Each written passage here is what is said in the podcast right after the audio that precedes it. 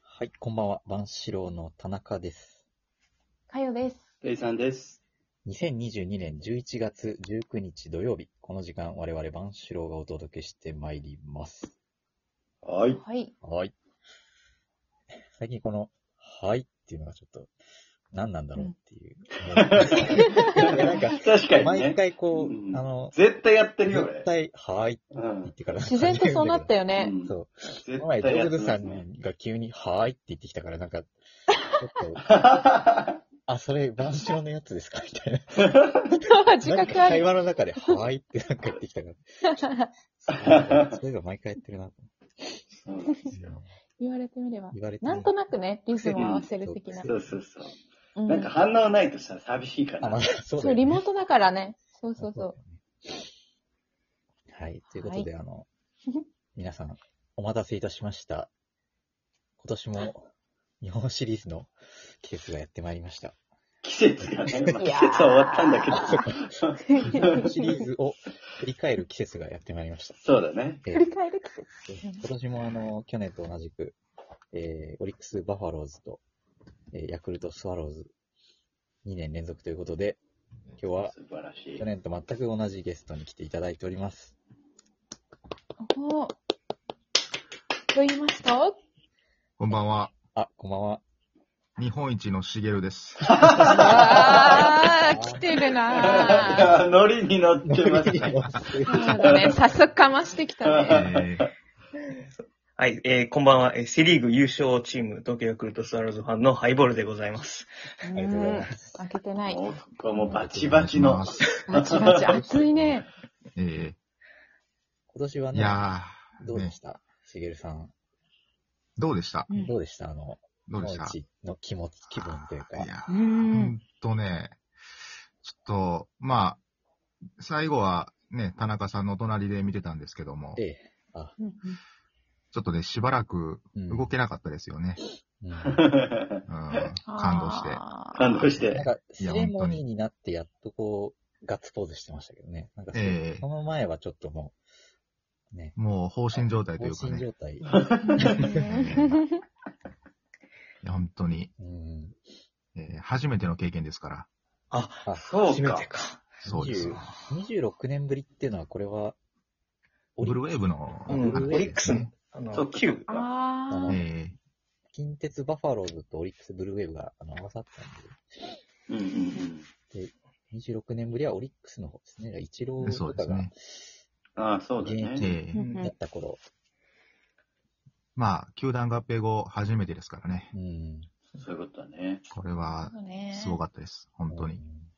ええこれはあれですよね。セとパの戦いだったってことですよね。はい ええ49ええだよね。ええそうですよ。そうでそう、セのヤクルト、パのバッファローズが戦って、あ、これは、 あ、これは、パのいきなり地雷を踏みましたね。田中さんええ今、チーム名なんて言いましたヤクルトと、ヤクルトと、ヤクルトとうん、バッファローズ、微妙やな。あ、微妙やな。死んでるかオもしれリなッいかクら。ス、オリックス、オリックスオリックスうん、バッファローズ。あ、合ってる。あ合ってる。合って新るし。い。あで、その前がブルーなんちゃらだったんだよね。今話してあた。そうそうそうそブルーウェー。うブあのーバファローズですね。うん。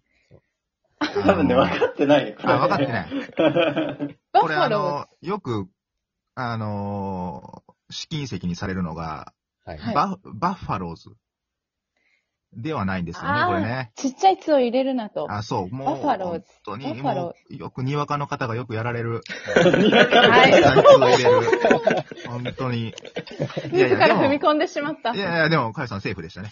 うんあ、そうだよね。言ってたよね、ちゃんと。そうそうよかったです。バファロはいはいーズ。はい。なんか公式も間違えたとかね。なんか、うんえオリックスあ、そうなん公だ式。ツイッターでなんかバッファローズってやっちゃったみたいー な。こう結構言ってるよね、アナウンサーとかうね。んアナウンサーとか言ってるし、あの、自称、バファローズファンのあの、タムケンとかがね、おーバッファローズって言うんで、本当に嫌われてます、彼 は。えー本当のファンからめっちゃ嫌わあれてもうる。本当に嫌われてますね。そうえ、増田岡田のえ、岡田世界とがすかごは、い。あ、あの、岡田はもう本物なんあ、で、本物。もう本物なんうで、んもう、ファンからも愛されてますね。愛されいてやるいやいや本当に嬉しい。うん。呼び方一つでそんなにええ怒られてしまうんですね本。当に怖っっ。発言できなくなるかもしれない。怖いんですけど。確かに怖いやええしょっぱなから。うわ普通の、何、動物で考えたらね、ちっちゃいやつ入りそうなもんだもんね。あ、そうそうそそううそだう。よね、そうだよね。そううんうんうんうん。いやそうなんですよ、これが。まあまあ、でもまあ、セとパの頂上決戦だったということですね。ええうんうん、今年は、あれですね、えっと、私は第3戦目からチームに帯同する形で、入りそうええなんかオフィシャル感がすごい。 あのなるほど。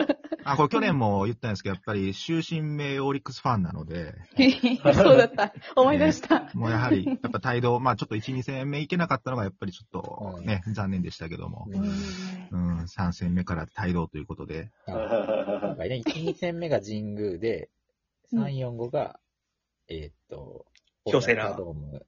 あ、京セラドームか。うん大阪の京セラドーム大です阪のね。京セラドームで、えー、5、6戦がまた土日で神宮という、こうん。う、おー土日、平日、土日ってこうね、あって。で、しげるさんは大阪ドームからの3戦目から観戦そうですといね。うことでね。なんかあのハイボールさんもいいらっしゃったとか、えええーはい。あの、私も4戦目から、4、5戦目か。そうですね。あの、それこそ本当しげるさんに、態度にこう付随していくような形でチケットも手配していただいて、えーさらに付随して、付随する形でですね、チケットも手配いただいて、隣の席でね。えええすごいね、そこバチバチなのに。えええフェス側で見るっていう、こう。なるほど。あでもなんかえいい席だったので、あの、なんていうんですかね、応援席じゃなかったんですよ。あこーうバックネット裏のいい席だったので、うんはい。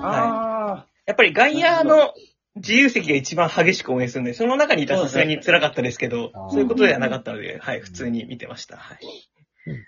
まあ、ちょっと結果から言うと、 はい。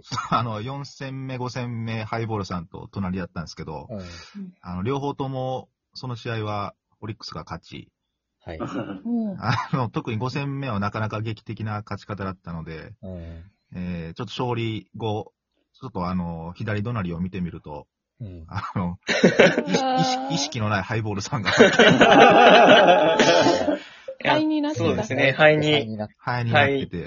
そうですね。